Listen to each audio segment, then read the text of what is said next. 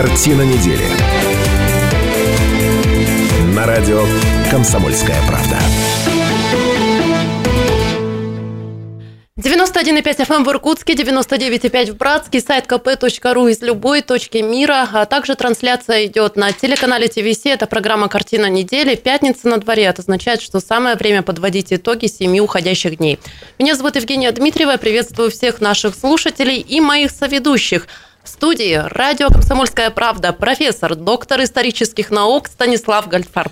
Добрый вечер. Ну, я сегодня без наушников. У меня Не Шмидт, один. У меня Шмидт наушники утащил. Да, я смотрю, у Шмидта тоже утащили наушники. Сергей Шмидт, публицист и политолог.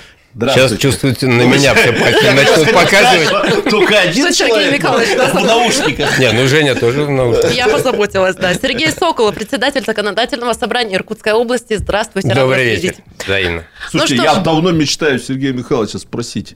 Сергей Михайлович, вам как нравится больше спикер или председатель законодательного собрания? Да как ни назови. Без разницы абсолютно. Ну, э, вообще по-русски председатель. Но председатель, когда называют, как-то отдает Китаем немного. А, поэтому- серьезно, да? Да, спикер тоже чем-то тем отдает. Президент у нас Слушайте, я просто председатель тоже. Очень хорошо помню фразу товарища Селезнева, это, ну, который был КПРФовец, Думу, который Главный редактор «Комсомольской из комсомолки, да, поэтому Да. назвал, который сказал, что это за слово такое спикер? У нас, у русских должен быть собственный имидж. Это цитируется часто. да. Зови меня просто ругательным словом депутат. Да, нормально. Ну что ж, предлагаю озвучить темы, которые сегодня будем обсуждать, но напоминаю, телефон прямого эфира 208-005, вы можете подключиться, ваши вопросы задать и поучаствовать в обсуждении 208-005. Итак, вторая волна. Ливни добавили хлопот, как регион переживает разгул стихии. Буквально за ночь река Солзан изменила русло, подмывает берег. В зоне турбулентного потока оказался микрорайон Гагарина.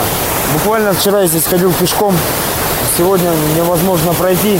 За вашими спинами размыло последний мост. БЦБК из-за угрозы схода сели в Байкальске снова в повестке тема ликвидации отходов предприятия. Об этом тоже поговорим. И тонем и горим. Лесные пожары в Сибири. Помощь в тушении предлагает Дональд Трамп. Встревожен Ди Каприо. Когда вздохнем свободно? Было прямо очень страшно. Пепел летит. Добровольно по зову Подожди, а сердца. Сергей Зверев неужели равнодушен? Ну, Трамп я и вот Зверева не Перебил как-то Зверева Трампа, если честно. Нет, ну я уж привык. А он как маргинал же рассуждает. Ему лишь бы... И тему, да, объявляю, добровольно по зову сердца справляться с последствиями ЧС в Иркутской области помогают волонтеры, а не остался в стороне десятилетний Вовка, появится в нашей студии, будем благодарить. И к другим темам Минздрав региона собирается объединить детские поликлиники со взрослыми больницами, чтобы там оказывать а, часть услуг малышам, к чему может привести, поговорим. Ну и тема морковки. За ВДВ десантники отмечают свой праздник. ВДВ, с неба привет, ультрамариновый на берет. Тельник с волной и море погон, с неба навеки десант обручен. И если успеем, космос и тайга. ЗАГС Иркутской области опубликовал рейтинг самых редких и, наоборот, самых популярных имен, которые выбирают родители для своих малышей. Вот такая повестка на сегодня. Ну, нормально. Да, но предлагаю начинать э, с темы наводнения. То Сегодня сообщили хорошую новость. В 5 утра возобновили движение для всех видов транспорта по участку трассы Сибирь. Это Тулунский район. Организовано реверсивное движение. А в зону подтопления попали 8 районов области. Тяжело было и в Шелиховском районе. Сергей обещает рассказать, что там происходило. И а, в Байкальске тоже сложно. А, ну, цифрами не буду сейчас утруждать, грузить нас. А, предлагаю Сергей Михайлович, наверное, подключиться. Живем мы в таком режиме ЧС достаточно давно уже. Первая волна паводков, потом вторая.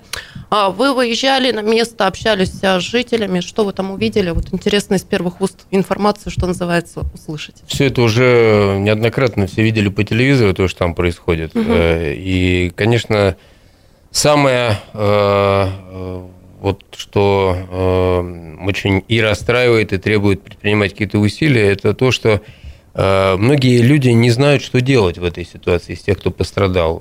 Мало того, что у тебя там дом завалился, и все унесло куда-то, и все пропало, нужно еще куда-то бежать, какие-то справки оформлять, доказывать, что ты не верблюд, или что вот у тебя, например, есть там какая-то скотина, да, она не зарегистрирована. Э, Многие э, просто просто не понимают. У них много забот, у них маленькие дети, у них престарелые родители, они сами должны как-то вот выбираться из этого, а тут еще и вот э, такая вот бюрократическая напасть.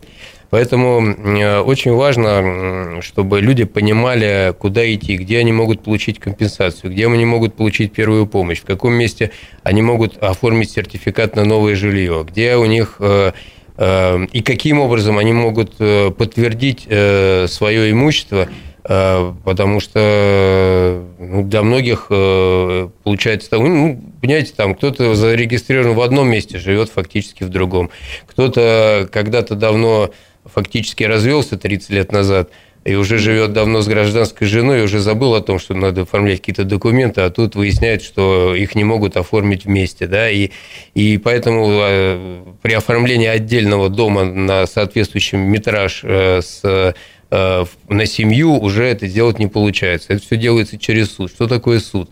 Суд это для многих, ну, просто... Страшное слово. Страшное слово, именно так. И в психологическом, и бюрократическом смысле. И вот нужно объяснять, нужно показывать, нужно для каждого человека дорожную карту рисовать, этим занимаются главы многие, и это э, очень здорово.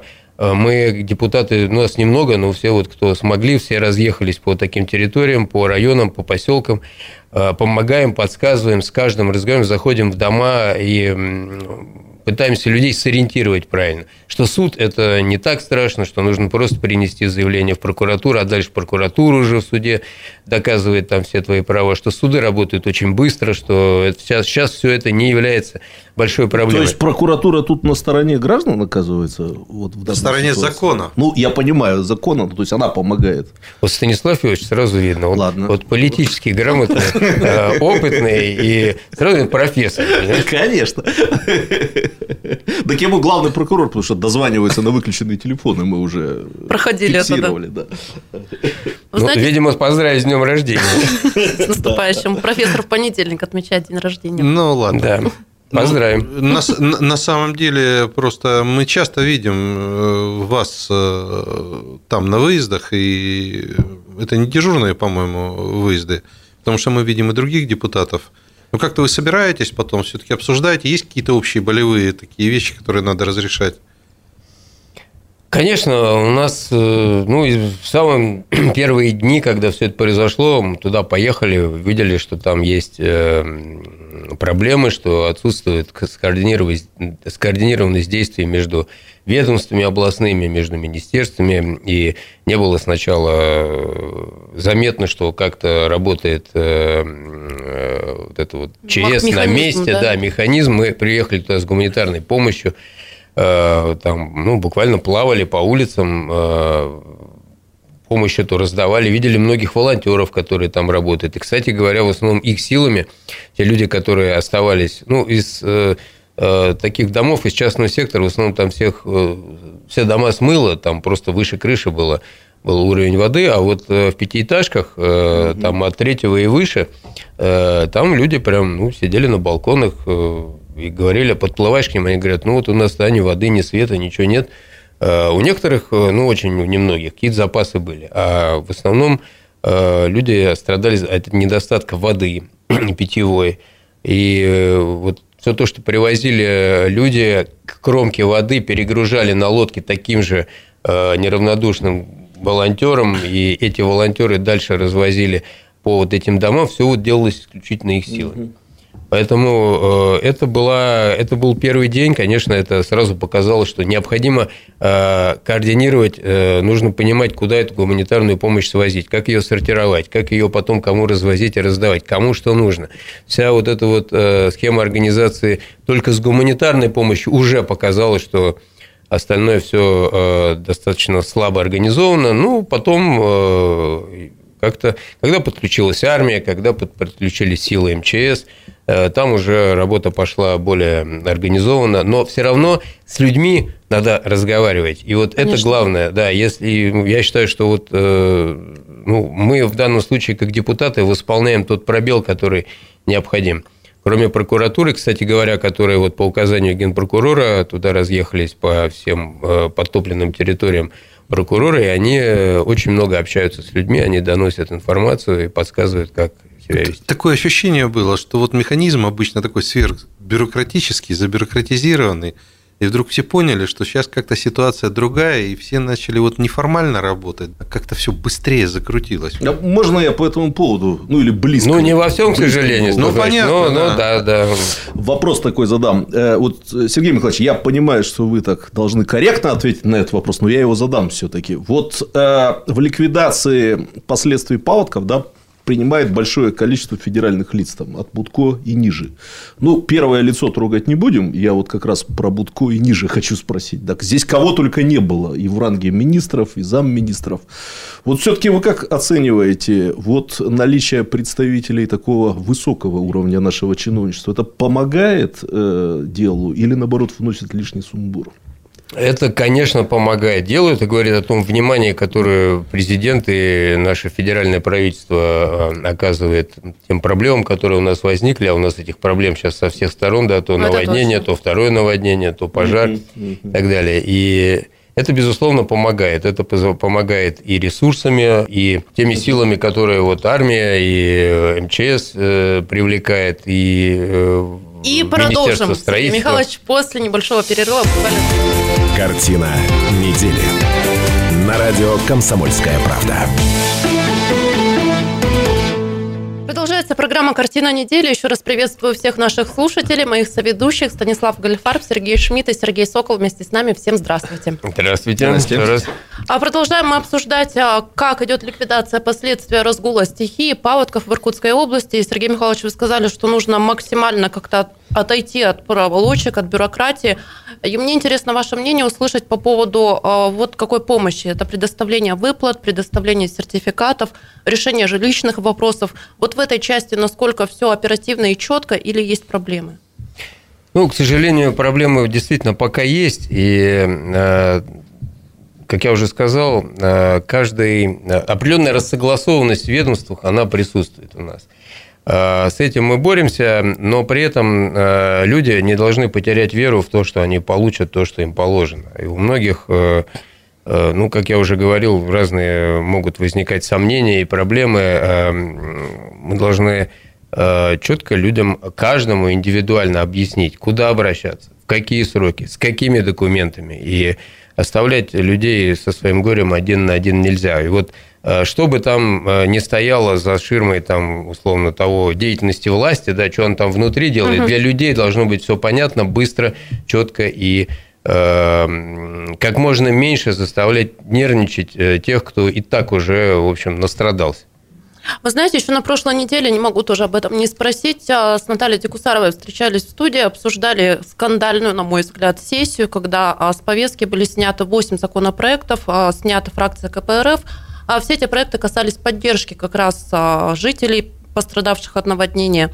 А вы попросили, обратились к губернатору с тем, чтобы был какой-то правовой механизм разработан, ну и как-то нужно разруливать эту ситуацию. Что в итоге получилось? Ну, э, честно говоря, никто не ожидал, что у нас так начнется сессия. На сессию были запланированы э, законопроекты, содержащие серьезные меры социальной поддержки тем, кто пострадал. Это и э, бесплатное питание детей в школах, э, и Налоговые, да? льготы? налоговые льготы по налогу на имущество, по транспортному налогу для э, тех, кто пострадал, и для бизнеса, который пострадал, в основном это сельскохозяйственный бизнес. Эм, Это э, компенсации за э, потерянный скот, за там, домашний какой-то скот, за огороды, э, сады, то, о чем говорил президент.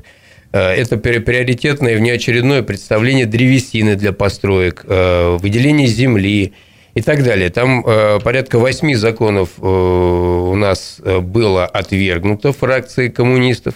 Остался один – корректировка бюджета. Бюджета. Ну, собственно, мы его вынуждены были только и рассмотреть. У них большинство, ничего другого мы там предпринять не могли. У них была достаточно жесткая позиция. Ну и я обратился прямо на сессии э, к губернатору, чтобы э, он тогда своими э, возможностями, правами и ресурсами обеспечил все то, что мы предлагаем. Это не является нагрузкой для бюджета. Там, при том, что у нас бюджет на 9 миллиардов профицитный сейчас. И это люди, людям необходима помощь. Это, ну, там у людей каждая копейка на счету сейчас.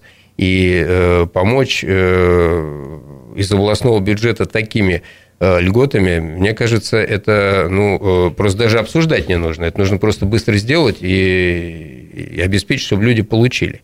Поэтому, да, такая ситуация возникла. Но если губернатор... Нам, в общем-то, все равно кто будет инициатором э, этого. Да, мы, в общем, не за славой гонимся, нам действительно важно, чтобы люди как можно быстрее это получили. Если губернатор таких решений не примет, мы будем вновь э, ставить на сессиях законодательного собрания и добиваться решения этого вопроса. Можно я задам один вопрос любопытствующего человека? Ну, многим интересно просто, как вот устроена такая повседневная работа в законодательном собрании. Вопрос такой, вот эта сессия, ну, я не хотел бы называть ее эпохальной, но тем не менее вы наверняка в курсе, что к ней, конечно, было привлечено огромное внимание, не изначально, а вот из-за того, что там произошло.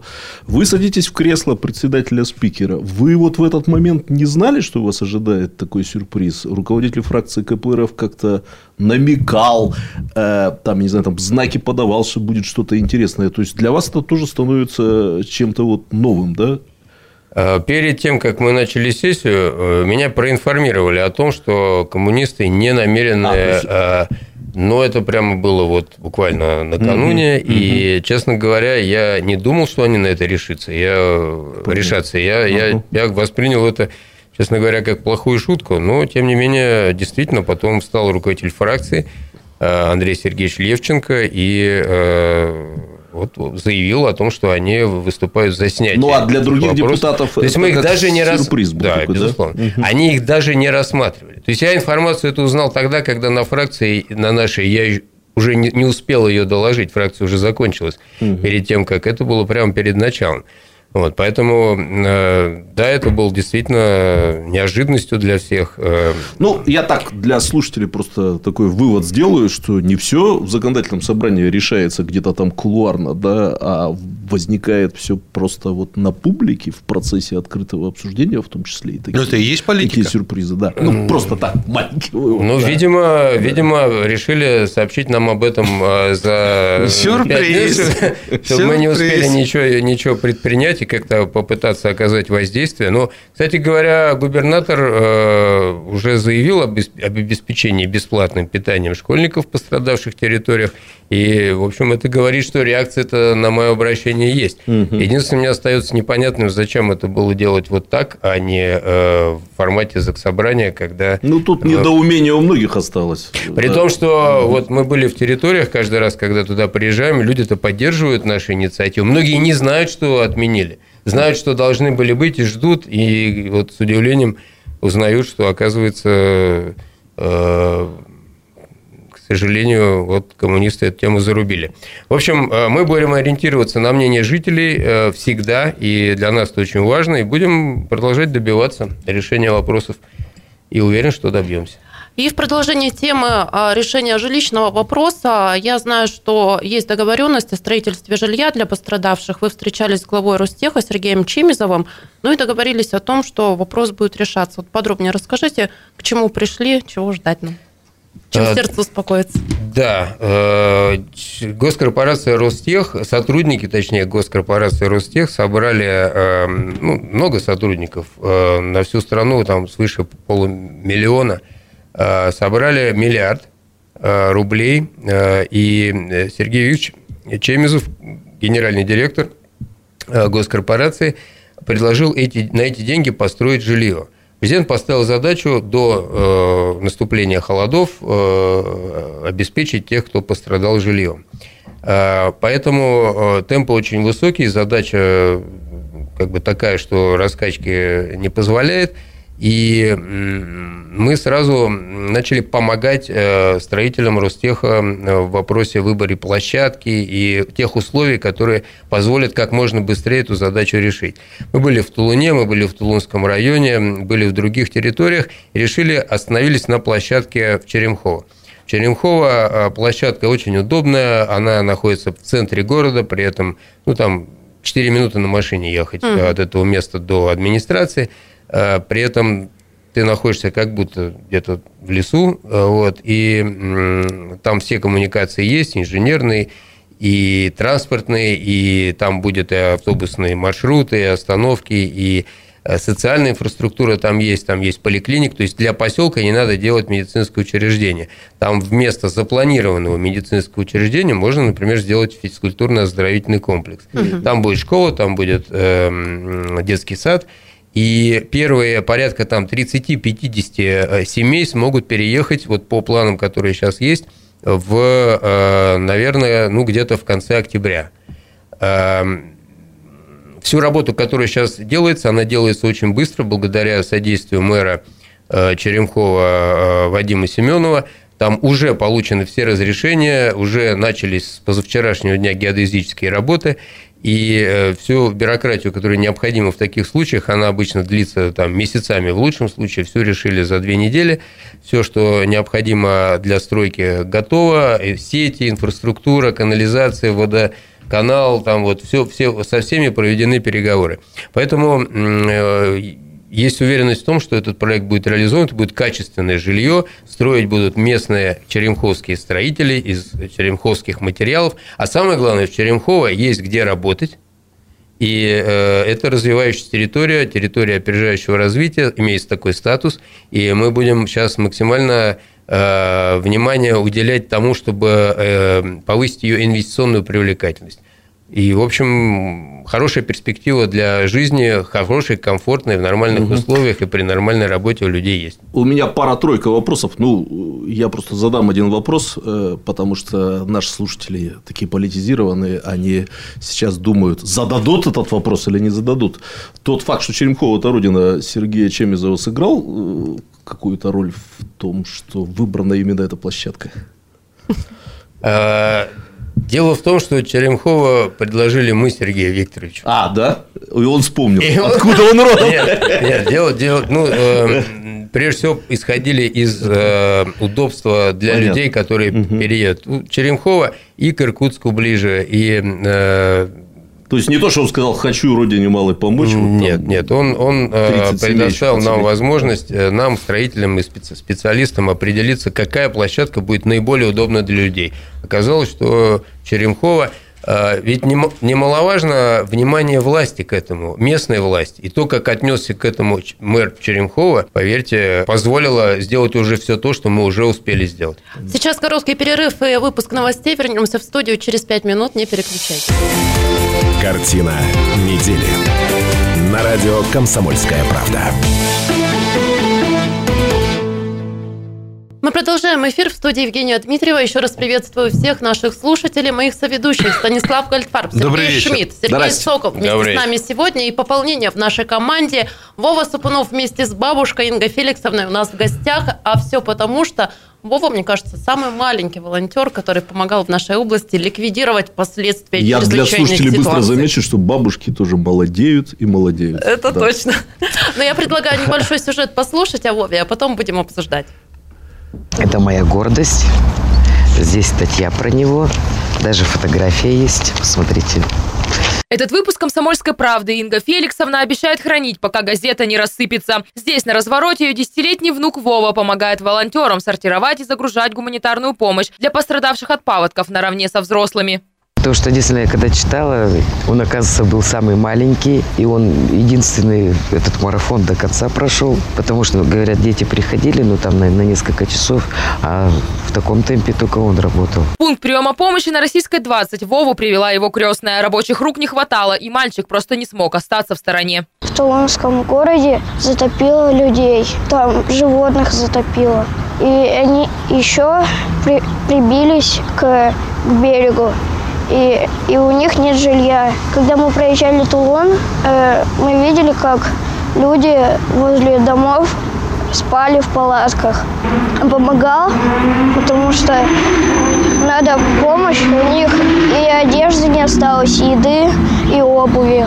И надо, кто из животных остался, привезти им питание. Во время летних каникул Вова в течение двух недель просыпался рано утром и сразу же отправлялся в пункт помощи. Там мальчик таскал мешки с вещами, сортировал продукты и помогал грузить коробки в машины. Мешки были тяжелые, потому что очень много было одежды. Еще я собирал питание для детей, для всех жителей Тулуна. В пункте приема помощи сверстников у мальчика не было, но он подружился со взрослыми добровольцами, ведь их объединяла общая цель. Вот только последние часы работы пункта Вова был вынужден пропустить. Я его когда разбудила, он встал, начал собираться. В этот момент я, я, говорит, наверное, не могу. Я говорю, а что случилось? Я даже не знала, что ему настолько тяжело было. И он говорит, руки болят. Вот я только тогда поняла, насколько он уставал все эти дни. Через несколько часов Вова отправился с семьей в Киринск и своими глазами увидел людей, которые пережили трагедию и которым он помогал все это время, несмотря на свой столь юный возраст. Горжусь. Убирайте камеру. Ну, Вов, мы все гордимся, мы правда. все гордимся земляком своим, правда. Слушай, Вова, мне правда интересно, вот как так получилось, что ты там, я, ну, крестная тебя привела, вот почему ты в каникулы, во время, когда нужно кататься на велике, отдыхать, решил все-таки заняться этим делом?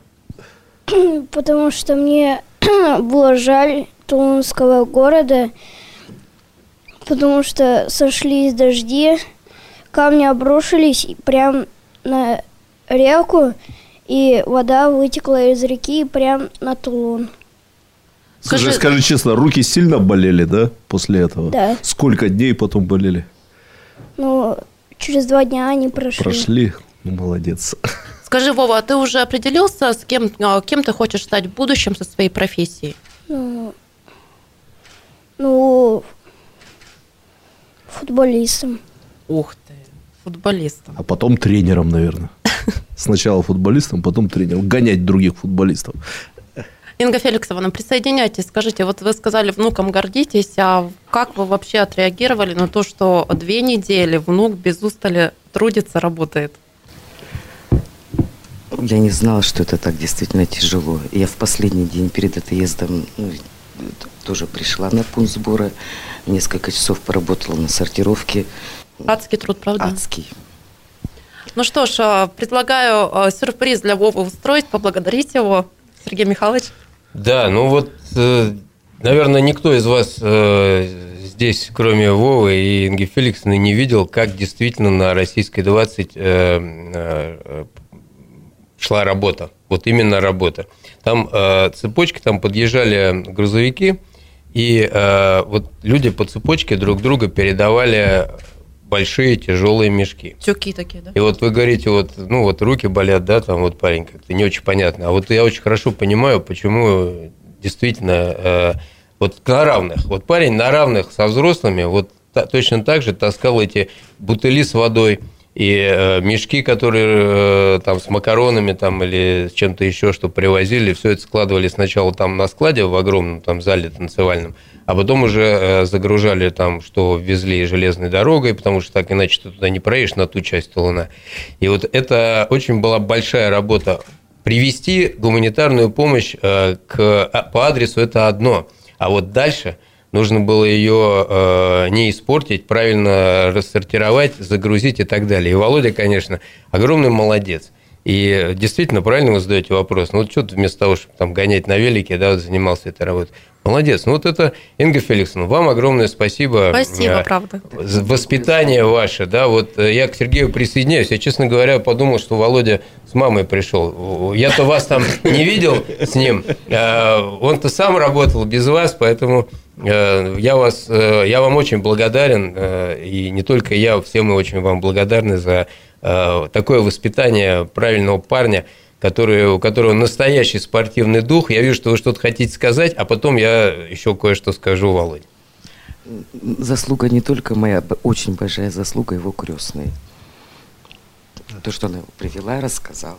Рассказала, показала. Рассказала, да, для чего это все делается. И он просто после ее слов он э, действительно не мог уйти оттуда. Крестная, нас- привет тоже. Да, да. Ну, у нас, у нас действительно много неравнодушных. 500 тонн груза гуманитарной помощи прошло через руки таких же ребят, как Володя.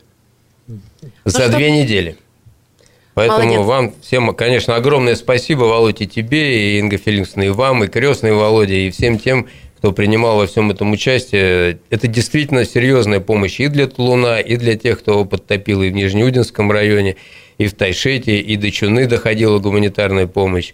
И вот дальше потом э, начало топить э, и в Куйтунском районе, и в Зиминском и так далее. Ну, в общем, э, вам благодарны очень многие. И я уверен, что сейчас вот про вас очень многие узнают, Володь. Ну и про тебя в первую очередь. А я знаю, Володь, о твоей мечте. Ты серьезно действительно хочешь стать футболистом, и мы связались с Федерацией футбола, поговорили с Минспорта, и в самое ближайшее время, э, если ты будешь не против, э, мы организуем для тебя пробы в самую лучшую футбольную школу. Хочешь? Что-то да. даже не улыбнулся. Минспорта, Министерство спорта, да. Да потому что дядьки сидят.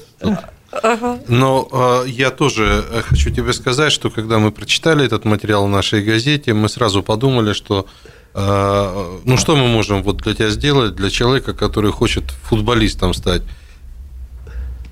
Профессор снимает наушники, я буду комментировать, как uh матчи, да, выходит э, за пределы видимости Значит, камеры э, и достает. Мяч. В угол площадки уходит. Да. А здесь... Э, вот это мяч. Да, здесь все, что сюда, сюда, майка. Экипировка, словом. Экипировка, да. Это тебе вот от нас. И дальше профессор снова выходит за пределы да, студии и несет еще один гол. пакет. А это тоже ты немножко подрастешь, это майка наша комсомольской правды. И здесь вот самое главное книжки. У меня почему-то такое ощущение, что ты читаешь. Любишь Поэтому читать? вот тебе наши подарки. Значит, расти и радуй нас. И приходи в гости. Ура! Станислав Иванович, а там в ваших пакетах э, самое главное это для футболиста бут, бутсы есть? Нет, бутс нету. Держи. Ой, передаю. Ура! Ну, теперь все. Большой футбол ждет, да. Скажи, у тебя есть а, кумиры из мира спорта, футболисты? Нет. Нет?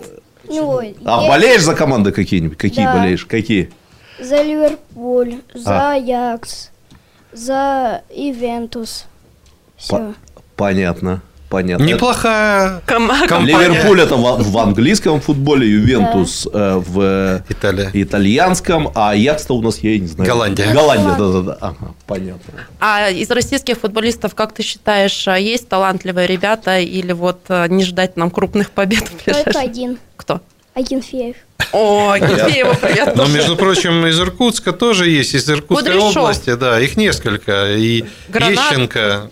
Ещенко, да, Кудряшов так что... много будешь блистать на поле. Спасибо Крепись. Вам. Спасибо вам. Спасибо. Но у нас остается совсем немного времени. Сергей Михайлович, а, я знаю, что говорили о том, что помощь на территориях, помощь добровольцев должна быть тоже правильно организована. Вот в этом направлении, как вы видите, а, вот развитие этой, э, этой, этой сферы, этой системы?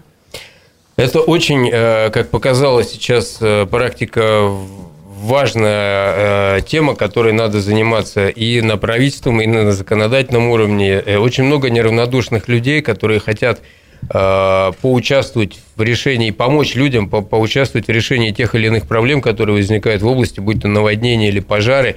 Э, желание есть, э, не все умеют – не у всех есть э, там какое-то какое оборудование, вот, например, на пожары, да, когда вот здесь у нас э, весной возникли пожары, которые подступили близко к Иркутску, мы увидели большое количество людей, которые готовы приехать, но они не понимают ни что делать, ни как делать, и их надо организовывать. И это вот большая задача, которую нам надо решать, и мы уже приступили к тому, чтобы продумать законопроект по регулированию и поддержке таких людей.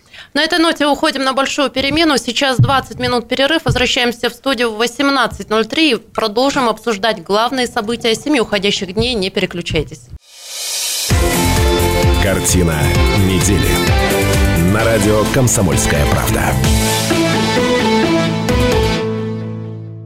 В Иркутске 18.03. Это программа «Картина недели». Мы продолжаем подводить итоги семи уходящих дней. В студии Евгения Дмитриева. Я приветствую всех наших слушателей и моих соведущих. Профессор, доктор исторических наук Станислав Гольдфарб. Здравствуйте. Добрый вечер. Приятно вторую неделю. Никто тебя никакими птеродактилевичами не обзывает. Вот. Третью неделю уже. Третью неделю отдыхает. сбился со счета. Ну. Прямо отпуск у меня. Живем в атмосфере добра и И позитива. пони- да. и сразу Сергей Михайлович кстати, Света. согласился прийти, как только узнал, что про добро.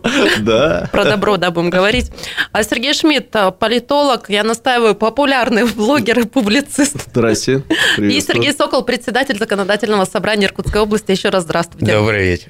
А, Продолжаем обсуждать с- основные события этой недели. Увы, а, в повестке чрезвычайная ситуация, вторая волна паводков была, и новые территории попали под а, затопление, в том числе Байкальск был на слуху. А, Там мост смыло через реку Солзан. Ну и кроме того, а, как на пороховой бочке мы сидели, потому что боялись, не дай бог, пойдет сель. А мы все знаем, там у нас БЦБК, а там карты со шлам-накопителями. Ну, в общем, жуткая жуть. И, Сергей Михайлович, у меня к вам вот какой вопрос. А, Всем понятно, что рекультивировать а, отходы нужно. Есть деньги, есть решения, но почему-то все как-то ни шатка, ни валка а, движется. Вот в чем вы видите причину и как будет дальше развиваться ситуация? Проблема действительно давняя, проблема глобальная, ее необходимо решать как можно быстрее. Ну, видимо, у правительства и губернатора другие приоритеты все это время были. Мы неоднократно в законодательном собрании эту тему поднимали и выезжали на место, приглашали депутатов э, Государственной Думы, э, целую делегацию сенаторов туда привозили, ученых, общественность. Ну, как-то сдвинули эту тему с мертвой точки, и Минприрода этим занимаются, и ВЭБ, э, который имеет к этому непосредственное отношение, Внешнеэкономбанк, э, ВЭБ РФ э, сейчас называется, он тоже, они активно этим вопросом сейчас занимаются, должны к концу лета какое-то решение принять по технологии, которая будет применяться для рекультивации этих отходов. Поэтому двигаем процесс. Конечно, к сожалению, проволочки есть, и ну, такие э, непростительные как бы, да, задержки в этом во всем. Но так или иначе мы э, двигаем эту проблему, затягивать нельзя. Э, Мы решили, актуализировали вопрос с Усолья Химпром, как вы знаете, и я думаю, что мы то же самое добьемся из БЦБК. Будут реальные действия, будут реальные деньги, будут реальные результаты. А, ну что ж, к другой теме, да, предлагаю идти о лесных Я пожарах. пару слов скажу А, пожалуйста, по, по Сереж, этому поводу. Тут просто действительно многие э, сограждане, земляки не в курсе. Вот я был тоже из тех, кто считал, что после того, как БЦБК закрыли, да, там в 2013 году, по-моему, ну, все, проблема решена. Потому что тут очень много лет, Станислав Ильич очень много может про это рассказать, шла э, борьба вот с целлюлозным комбинатом, и он совершенно справедливо воспринимался как э, ну, серьезнейшая угроза, Бай- угроза Байкала. Я об этом, в, этом, в первую очередь об этом сейчас говорю. Вот эта проблема была решена при предыдущем губернаторе. э, И я, признаться, уже даже забыл, что там есть какие-то угрозы. И я так понимаю, многие граждане тоже об этом не знают, что там действительно такое вот эхо БЦБК, остались большие залежи вот этого всей гадости, которая там накапливалась, ну, десятилетиями получается. И, в принципе, я-то вот лично обратил на это внимание, э, Понимаете, когда идет какая-то вот дискуссия, э, звучат там разные голоса, ну, опытным взглядом политолога как-то оцениваешь э, некоторую политическую составляющую в том, что они звучат. Но когда на эту тему заговорил декан биолого-почвенного факультета Аркадий Матвеев т- Иркутского государственного университета, что это очень опасно. Не дай бог там случится какой-то сель, сход селя. Если все это окажется в Байкале, ну, я просто не хочу сейчас никого пугать.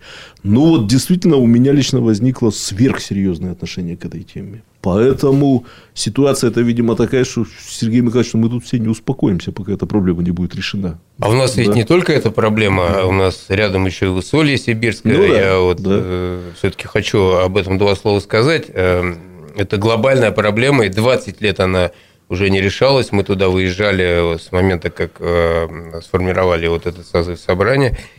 Приезжали туда вместе с представителями общественности, с э, природоохранными структурами, с правоохранительными структурами, федеральные структуры. Ситуацию на контроль, добились того, что ситуацию на контроль, э, личный контроль поставил премьер страны. Сюда приезжала э, руководитель Росприроднадзора Светлана Родионова лично посещала площадку, мы проводили там совещание.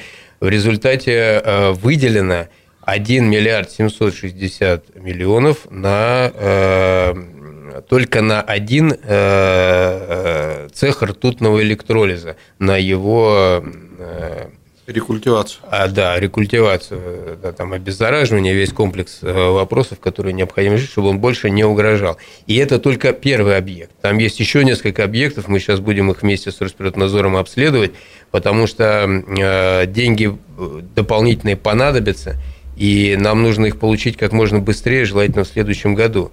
Э, чем быстрее мы эту проблему решим, э, тем быстрее э, уйдет угроза для не только для усолья сибирского, но для всех вокруг. И для тех, кто там ниже по течению Ангары, там эта ртуть, она и через канализацию попадает в воду, там, судя по всему, это все нужно обследовать, и этот вопрос вообще нужно исключить вообще, в принципе, из повестки дня – и на этом месте действительно можно сделать, что рекультивировав территорию, можно сделать что-то полезное для города, которому э, в этом году будет 350 лет.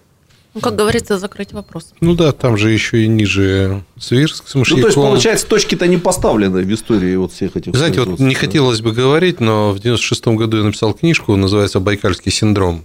А после вот этих всех дискуссий по поводу Байкала и сказал о том, что эта проблема еще десятилетиями, десятилетиями решаться не будет. Mm-hmm. Мне единственное, что я не понимаю, уже когда есть деньги, почему нельзя конкурс провести такой, чтобы кто-то выиграл тот, кто обладает технологиями для того, чтобы это все можно было сделать. Но это же не э, какой-то феноменальный у нас тут объект. Ну, сколько было этих э, БЦБК по всему миру? И в Америке, и в Финляндии, и в других странах, и в Канаде полно этих бумажных заводов было. И там есть технологии по очистке, по рекультивации и так далее. В принципе, конечно, хорошо, если бы в России кто-то осваивал эти деньги, но там же речь шла о 8 миллиардах, насколько я помню. Первый транш был такой 8 миллиардов или 13 миллиардов для того, чтобы закрыть проблему БЦБК. И вот она не закрывается. Что у нас? Наука подсела. Станислав Ильич, это как в том мультике про Матроскина и да, и шарик каникулы в Простоквашино, когда чего-то не хватает. Ну да.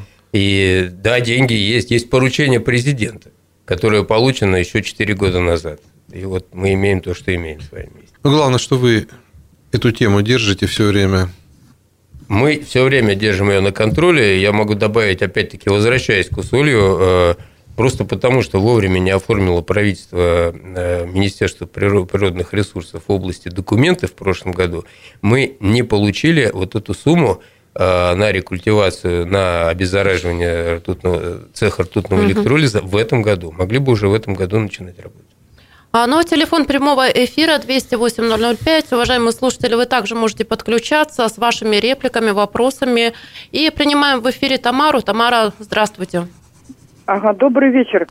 Добрый вы знаете, вечер. все-таки, Сергей Михайлович, я вот сейчас слушаю ваш эфир, вот то, что вы сейчас говорите, и все-таки у меня к вам вопрос. Вы знаете, когда вот пошло вот это о наводнениях информация, да, и когда все-таки прозвучал Байкал, я как иркутянка, я намного вот раньше всегда вот в курсе вот этой всей истории с этим бай, Байкальском. Вы знаете, у меня первая была вот мысль, а как там вот эти, как называемые, карты и отходы БЦБК.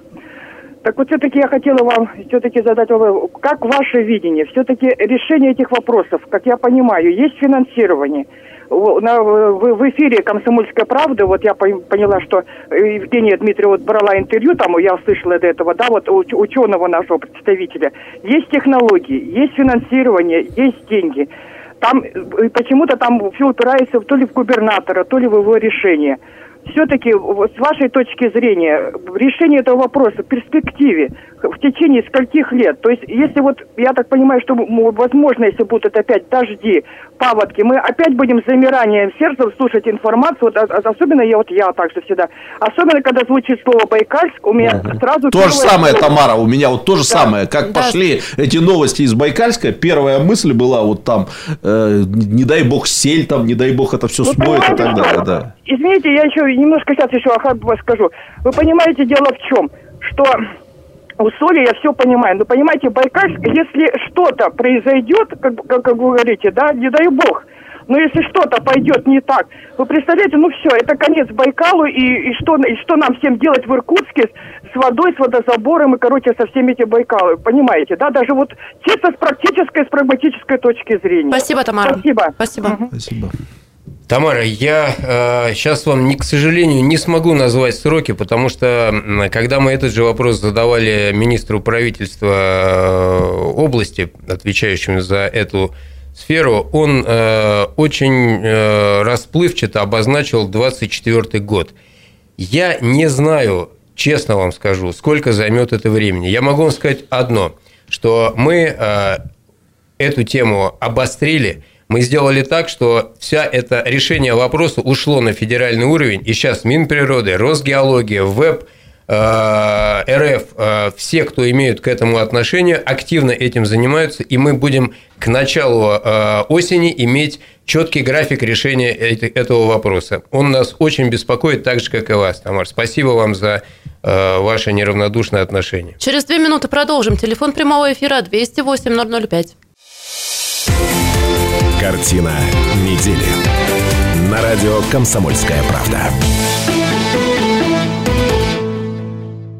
Мы продолжаем обсуждать главные события семи уходящих дней. В студии Станислав Гольдфарб, Сергей Шмидт и Сергей Сокол. Здравствуйте еще раз. Здравствуйте. О лесных пожарах далее будем говорить. На сегодняшний день в нашей области зарегистрировано 132 лесных пожара. Общая площадь превышает 679 тысяч гектаров.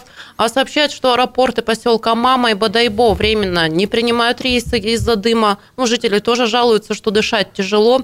А в область направили на тушение Б-200. Кроме того, как я говорила в начале программы, Владимиру Путину звонил Дональд Трамп и предлагал помощь в тушении пожаров. А звезды российского шоу-бизнеса и Голливуда тоже выражают обеспокоенность, в том числе Ди Каприо пост в Инстаграм написал. Ну, а тем временем в Усть-Кутском районе сообщают, что очевидец снял видео, как из горящего леса выбегают лисы. Они пытаются найти безопасное место, небольшой фрагмент. Вон, смотри, сколько. Давай сникерс дадим. Ну, нифига. Это не все кушать-то хотят. Едят? За милую душу съела. Ну вот э, как бы не было бы так грустно, да, а, но все Хорошо, равно. что не медведь. Да, медведь тоже, кстати, выходил в Нижнеудинском районе, тоже пришлось его застрелить, потому что представлял опасность, а полицейские это сделали. А коллеги предлагают тоже обсудить, ну, вроде как из года в год, да, мы горим, но в этот раз что-то невероятное тоже происходит. Понятно, что в информационном поле, наверное, паводки как-то отодвинули чуть эту проблему, а, но все-таки тоже интересных а, мыслей звучало много, в том числе в Красноярске, да, скандальчик разразил, разразился, когда там заявили о том, что, ну, чего тушить пожары? Вот э, зимой, если холодно, мы же ледники не плавим. Не, подожди, Пусть горит, так горит. но это не просто кто, это губернатор УС Да? сказал. Да? Не просто Да, так. да. Это чиновник высокого полета. Да. Ой, я не знаю, что тут говорить, потому что каждый год это происходит. И у меня единственное э, предложение. Может, лес просто раздать уже, а? В смысле? Ну, столько его сгорает, вот там 600 гектаров или 700 гектаров. Вот страшно сказать. Можно, наверное, э, Шмидту баню построить, э, 10 бань, 20. Помылся бы хоть. Да. Ну, черт возьми, ну, все время горит. Ну, надо что-то с этим делать. Ведь и технологии вроде как уже есть. И, И Ди Каприо уже в и, курсе. Ди Каприо, и Зверев, и все на свете.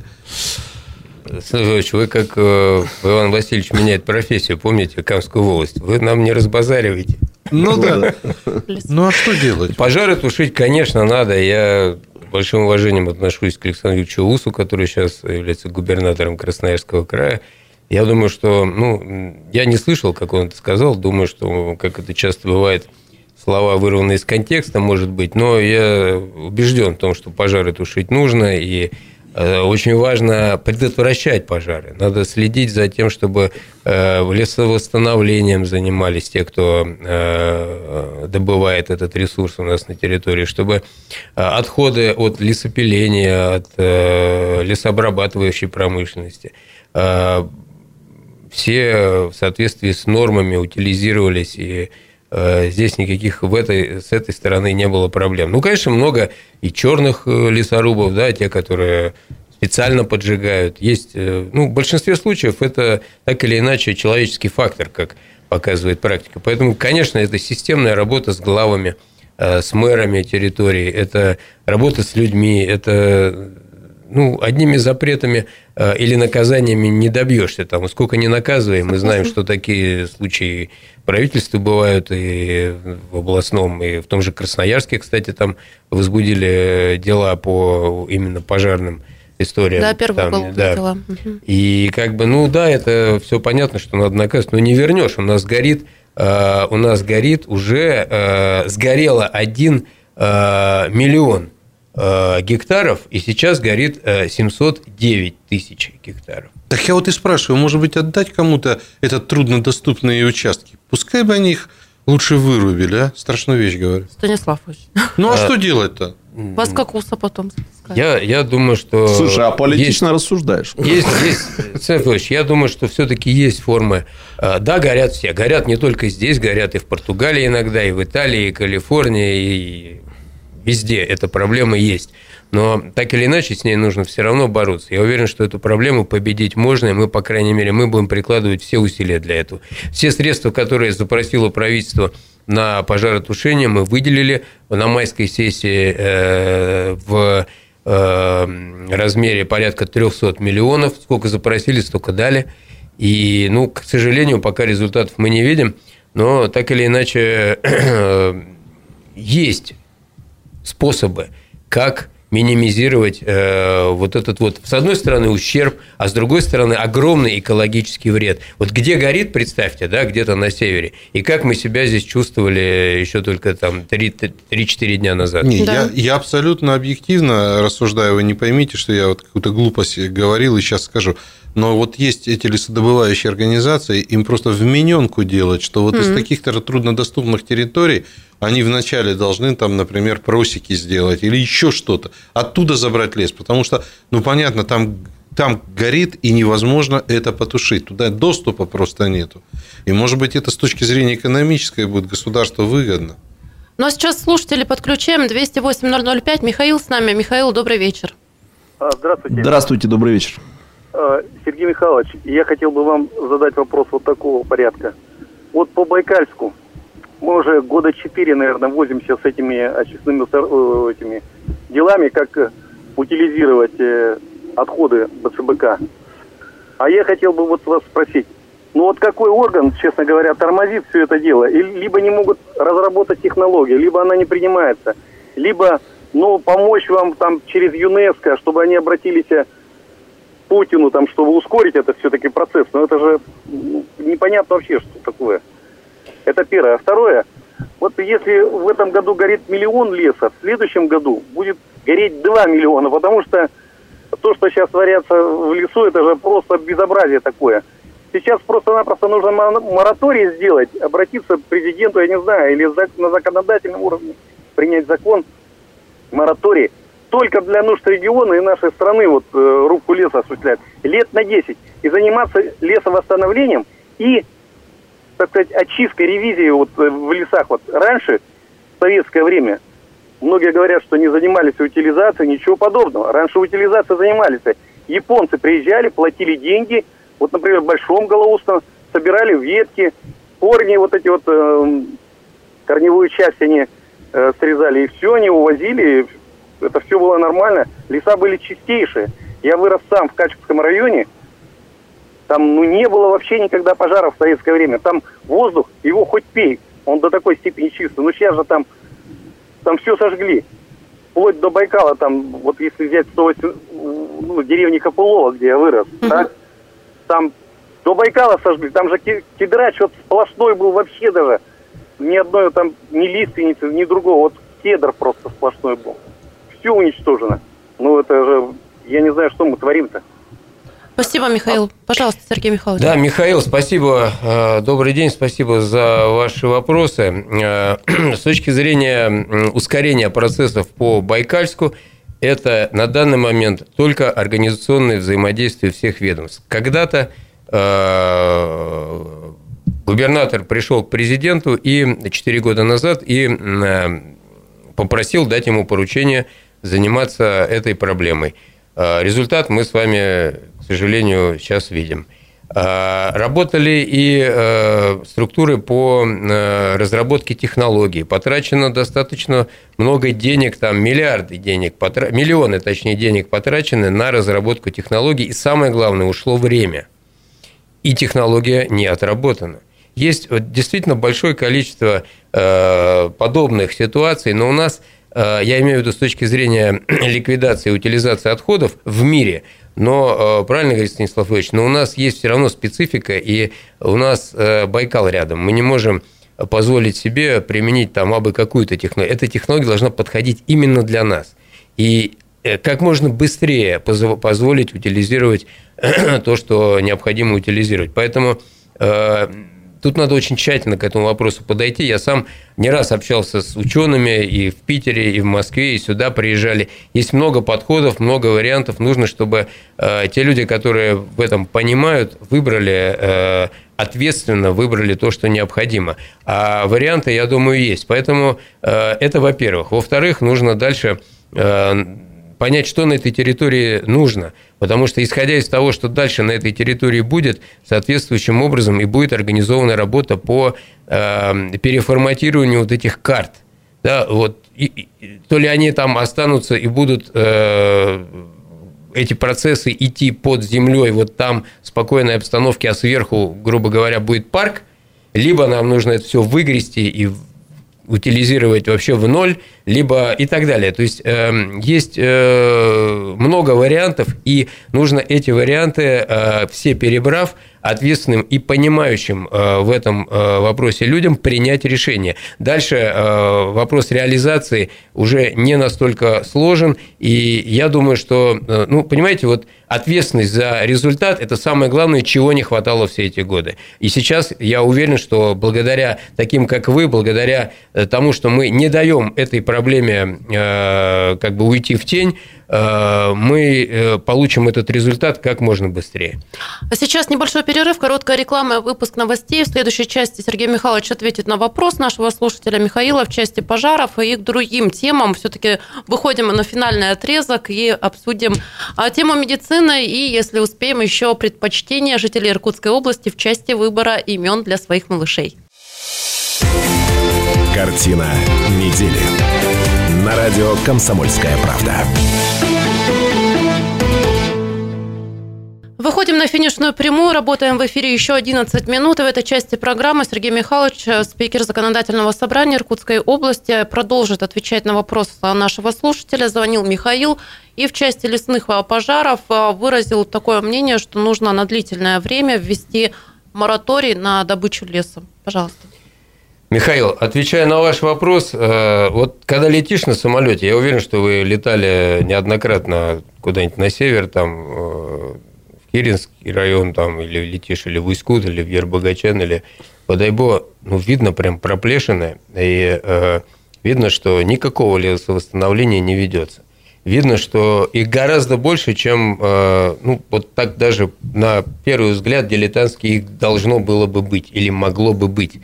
И все это говорит о том, что просто нехозяйственный, нерачительный подход к лесу, к тайге у нас в области, особенно в последние годы. И да, от этого увеличивается количество точнее площадь да, вот, лесных пожаров. Конечно, мы не допустим, чтобы то, что вы говорите, там сейчас миллион горит, сгорел уже, горит 709. То есть, в принципе, ну так вот, э, как минимум 700 с лишним э, миллион 700 э, тысяч с лишним гектар у нас горит уже. Это медицинский факт. И мы делаем все для того, чтобы э, эту цифру, чтобы это был рекорд, печальный рекорд, чтобы такой цифры больше никогда у нас не было. Просто этим нужно заниматься, нужно работать, и мы активно этим занимаемся, поверьте. Еще переходим к другим темам. Сергей Михайлович, очень хотелось услышать ваше мнение и ваш комментарий по поводу информации о том, что Минздрав региона собирается объединить детские поликлиники со взрослыми больницами, чтобы там оказывать часть услуг малышам. А вот прокомментируйте это решение, как вы к нему относитесь, и есть ли у вас а, свои предложения в части темы а, поддержки и развития сферы здравоохранения? Ну а как к этому относиться? Ну вот смотрите, я пожилой... Я быстро вклинюсь. То есть, получается, министр здравоохранения не только войной с журналистами занят, но еще и проекты строит, прожекты. Это прекрасно. Ну, это центральная власть. Сереж, я вот, смотрите, я э, пожилой человек, сижу в очереди, в длинной, жду э, приема. Рядом со мной... Дети сидят рядом. Рядом со мной сидит э, маленький ребенок с мамой. И, ну, и дети ведут себя, как обычно, беспокойно. Я, вот как я должен себя ощущать в этой ситуации? С другой стороны, посмотрите, мама. Мама э, с ребенком пришла во взрослую городскую больницу из детской поликлиники. И, э, ну, как вот э, должен себя ощущать э, ребенок э, вот в таком заведении? Ну, наверное, там точно не детская обстановка. Совершенно очевидно, что там туда приходят люди, ну, болеют, больные, да, по определению. И, и заразы там больше разной всякой, не детской, да, ну и так далее. То есть это все, ну, можно, конечно, объединить формально, но это должны быть два разных корпуса и совершенно изолированы друг от друга. А то, о чем вы говорите, это пятая поликлиника детская из пятой э, городской больницы. Да. И, ну, во-первых, там расстояние несколько остановок, как вот с колясками туда идти по тротуарам, э, точнее, вдоль дороги без тротуаров, так при случае. Мы все это посмотрели внимательно, мы там были с депутатами, да, конечно, надо что-то делать с детской поликлиникой. Это приспособленное помещение. И когда-то, наверное, ну да, другого выхода не было. Сделали и хорошо, что сделали. Но сейчас уже э, другие времена. Сейчас совсем другие э, медицинские учреждения должны быть э, в такой области, как наша, да еще в столице. Поэтому вот таким образом решать вопрос, как мне кажется, это ну, точно совершенно не наш метод должен ну, быть. Ну, сюжет, кстати, классный. Вот в нем прекрасно видно, как работает бюрократическая чиновничья логика. То, что называется красивым волшебным словом оптимизация, как это работает. Mm-hmm. Это, так сказать, ежедневно, видимо, ежесекундно испытываемое желание сократить расходы и сделать так, чтобы удобно было управлять когда объединяешь детей со взрослыми, стариков, э, значит, с, ребятней, то как бы с младенцами, да, и управлять удобнее все же под одним колпаком, и, видимо, денег тратится меньше. Ну, вот чиновники, вот они так устроены. Даже как, очень хорошие. Как будто сами а не ходят другой случай, э, да. Да, да. в больнице. Да. Я-то хожу. Ну что ж, при, а, остается не так много времени. Предлагаю перейти к теме, которую мы так называем морковка. Да, вот э, о малышах заговорили, как назвать ребенка. А кто-то подбирает имя по значению, кто-то, чтобы красиво звучало. Вот Мила Мира, Миланья, Светогор, вот такие имена сейчас популярны. Но а говорят, что самые редкие сейчас, которыми называют жители Иркутской области своих малышей, Ратибор, Светогор, Яромир, Добрыня, а девочек Мила Мира, Миланья, Зоя, Слада, Степанида, Матрена. Ну а самые редкие имена оказались Космос и Тайга. Вот такие э, затейники, да, родители в нашей области. Ну, а для... Доздроферма уже не в моде, я смотрю. Я думаю, я думаю, публицисту должны вот эти такие звучные имена да. понравиться. Знаете, вот я чувствую, что у меня есть шанс э, получить в невестке даму с, У меня ребенку три месяца, поэтому как раз я думаю, что можем, можем, да, можем столкнуться с тайгой. С тайгой. Ну, а самые популярные имена для мальчишек – это Артем. В этом году так назвали, а, на три, а, назвали 377 новорожденных. И это больше, чем а, за год назад. Также в пятерку попали Александр, Михаил, Дмитрий, Кирилл. А для девочек имена – это София, Виктория, Дарья, Анастасия и Анна. Ну вот смотрите, на слух все имена очень твердые такие. Это я как э, сторонник э, таких заговоров э, вообще Думаю, что, возможно, такая вот... Я надеюсь, вы столько сторонник, не участник? Да нет, но... кто же меня возьмет в участники? Я же на позитиве, профессор. Заговор на позитиве. Мне кажется, что сейчас такая, когда тревожная обстановка бывает, там, то курс доллара прыгнет, то заводик какой-то откроют или закроют. Люди выбирают такие твердые имена. Ладомир. Звучит красиво. Слушайте, я могу рассказать простую, значит, семейную историю. Когда в 93-м году родился мой сын, мы с супругой хотели дать ему редкое имя.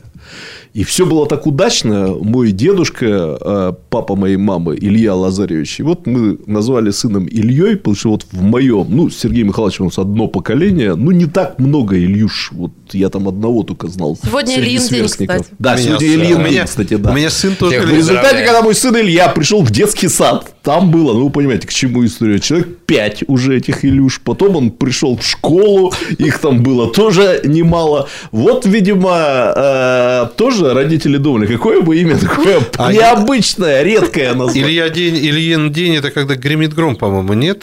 Ну, это когда потом купаться станешь. Да, Последний купаться уже. Ты уже не купаешься. Только в бассейне. Ты уже не купаешься. В ванной можно.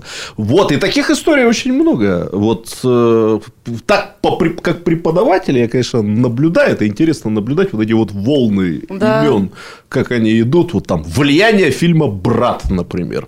Это целое поколение Данил, значит, марширует там, Да. э, значит, требовать ответа за Севастополь или еще что-нибудь в этом Это роде, да. Как в том анекдоте, да, тяжело будет девочке с таким именем. Ну да. Но да. у меня как-то без фантазии. У меня Александр, Михаил, Андрей. А, Три сына. Практически все ордена. Как-то что-то я понимаю, что я отстаю. Ордена. Не, ну мы с Сергеем Михайловичем носим именно, ну как и Александр и Михаил, их всегда во всех поколениях хватает, как вот там Лена, Наташа, Света. Ой, не произноси Да, в да, суе да, да. слово Наташа. А, да, извините. Она еще да, вернется. да. Еще вернется. Ну, вот в моем джедайки. училось пять Жень девочек. Пять Жень, да. Жень, вот да. я на сибирско-американском факультете преподавал на одном курсе, где было, ну, это, конечно, что-то удивительное, пять Елизавет. Ну, в на одном курсе пять Елизавет. Это тоже же довольно вот в нашем поколении нечасто. Я работал в Эквадоре, когда на заре своей трудовой деятельности, после того, как закончил МГИМО, я работал в нашем посольстве в Эквадоре. И там как раз в этот период, это 90, по-моему, третий год, приняли закон э, об э, ограничении э, в... Бедров или Хуанов. Э, Нет, нет, нет, хуже. Там, там называли детей типа Алькозельцер. А, или да? Стиморал, да, то есть там... Я просто вспомнил шутку. Не мой жестами показал, что его зовут Педро, а не Хуан. да. И, кстати говоря, президент Эквадора сейчас, ну, это не очень похоже на Алькозельцер, но э, президент Эквадора, вот, который избрался два года назад, э.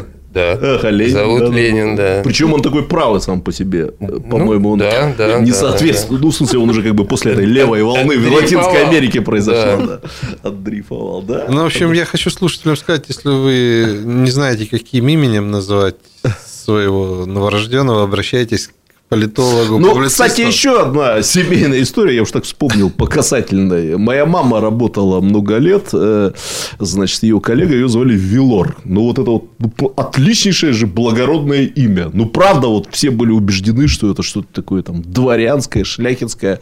А потом выяснилось, Владимир Ильич Ленин, организатор революции. Ну, то есть, Вилор. Да, Вилор, Правда, да. Родители именно так и назвали. А Звучит, ого-го! Ну Круче что ж, да. алкозельцера. да. На, на этой ноте Алькозельцером заканчиваем сегодня в программу. Ну и праздник сегодня день ВДВ, поэтому всех десантников, а, всех жителей Иркутской области с праздником тоже поздравляем. Ура! Ура! Ну, всем спасибо. Всем спасибо. Напоминаю, мои соведущие Станислав Гальфарб, Сергей Шмидт и Сергей Сокол. Спасибо, что приняли участие в обсуждении главных событий недели. Ну и всем хороших и спокойных выходных. И Спасибо. приходите к нам еще. Да, Приходите. будем ждать. Спасибо. Спасибо. Картина недели. На радио «Комсомольская правда».